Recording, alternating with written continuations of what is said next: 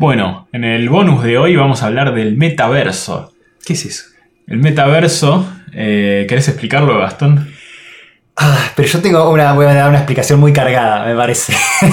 Porque ya no me gusta el término metaverso. Es un término inventado por una compañía de software. O sea, no existía y a la compañía de software esta, que no me voy a dignar a nombrar, de un día para el otro dijo, esto existe ahora. Y ahora todo lo que prefije con meta va a ser especial. Y, detesto, detesto ese, marketing. Pero bueno, ¿Cómo lo llamarías entonces?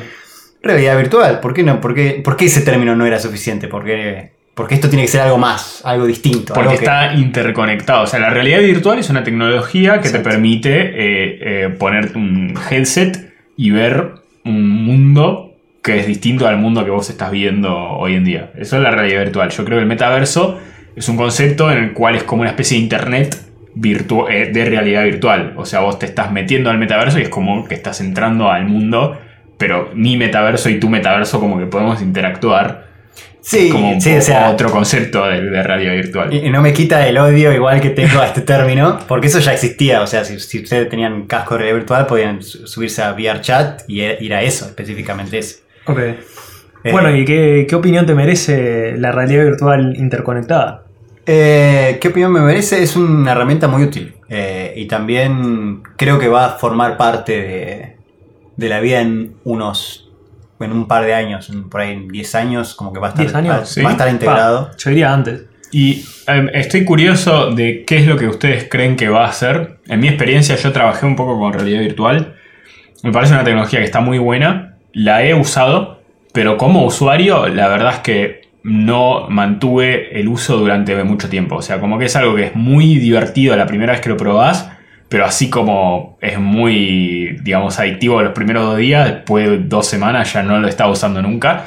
Y me parece que hasta ahora me cuesta mucho encontrarle una aplicación fuera de lo que son juegos o entretenimiento que diga, bueno, va a cambiar mi modo de vida en el futuro. Mm. Eh, así que me, interesa saber su postura de qué es lo que ustedes creen que, que puede llegar a cambiar nuestro modo de vida. Sí, no, para mí, a ver, yo seré un optimista del metaverso, de hecho, tendría que comprar algunas acciones ahí.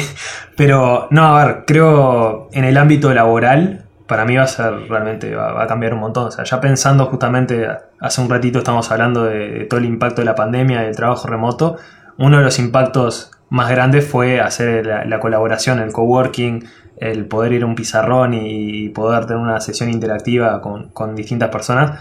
Para mí ese problema lo va a solucionar y lo va a solucionar muy bien. Que cada uno de su casa se pueda conectar a un espacio común y simular como que estamos todos en el mismo ambiente y que uno pueda escribir en un, en un pizarrón virtual y que otro pueda también levantarse y hacer lo mismo, para mí eso va a cambiar eh, drásticamente la forma en la cual eh, se trabaja. Porque además eso es aplicable a un montón de profesiones, ¿no? O sea, nosotros como, como en el área de software, pero también en la educación. ¿Por qué no podría ser una maestra y los alumnos, eh, cada uno conectados en, en una clase virtual? La verdad que lo veo muy posible Pero ¿te parece, eh, ahí es donde a mí un poco no me convence eso, porque yo creo que la fricción de tener que ponerte un casco y de tener que abstraerte de tu entorno y de un montón de cosas, yo veo que quizás ese mismo problema lo solucionas con una versión mejorada de Zoom, ponele, donde puedes interactuar y mm. tener conferencias y quizás, no sé, alguna forma mejor de hacer un blackboard o un whiteboard compartido claro. Eh, y que no necesariamente sea realidad virtual. O sea, me cuesta creer que la realidad virtual es la única forma de solucionar ese problema. Claro, yo me preguntaría qué es lo que está solucionando específicamente. O sea, está bueno, está bueno el, espacial y, el pizarrón y lo que sea, mm. pero yo los problemas que tengo con videoconferencia es, no sé, 100 milisegundos de latencia para hablar. Y entonces la videoconferencia no es lo mismo que hablar con una persona cara a cara. El metaverso no soluciona eso. Para nada. O sea, ¿por qué no me mejorás primero el videoconferencia verso?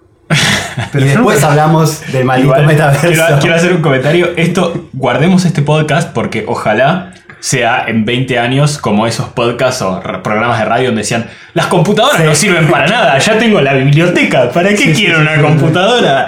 Eh, y, y, bueno, ojalá sea algo así, o no sé si ojalá, pero digo como que no, no es que realmente quiero que le vaya mal al, metaverso, sino que hoy en día a mí me cuesta eh, encontrar esa aplicación. El otro día leí una, frase de un premio Nobel de Economía, no sé en qué año, pero supongo que en la década de los 90, que dijo, el Internet es un fado, o sea, eso es una moda y no va a cambiar más la vida de lo que cambió el fax. Así que sí, volviendo a eso de las frases célebres. Queda archivado este bonus para ser revisitado dentro de unos cuantos años. Sí.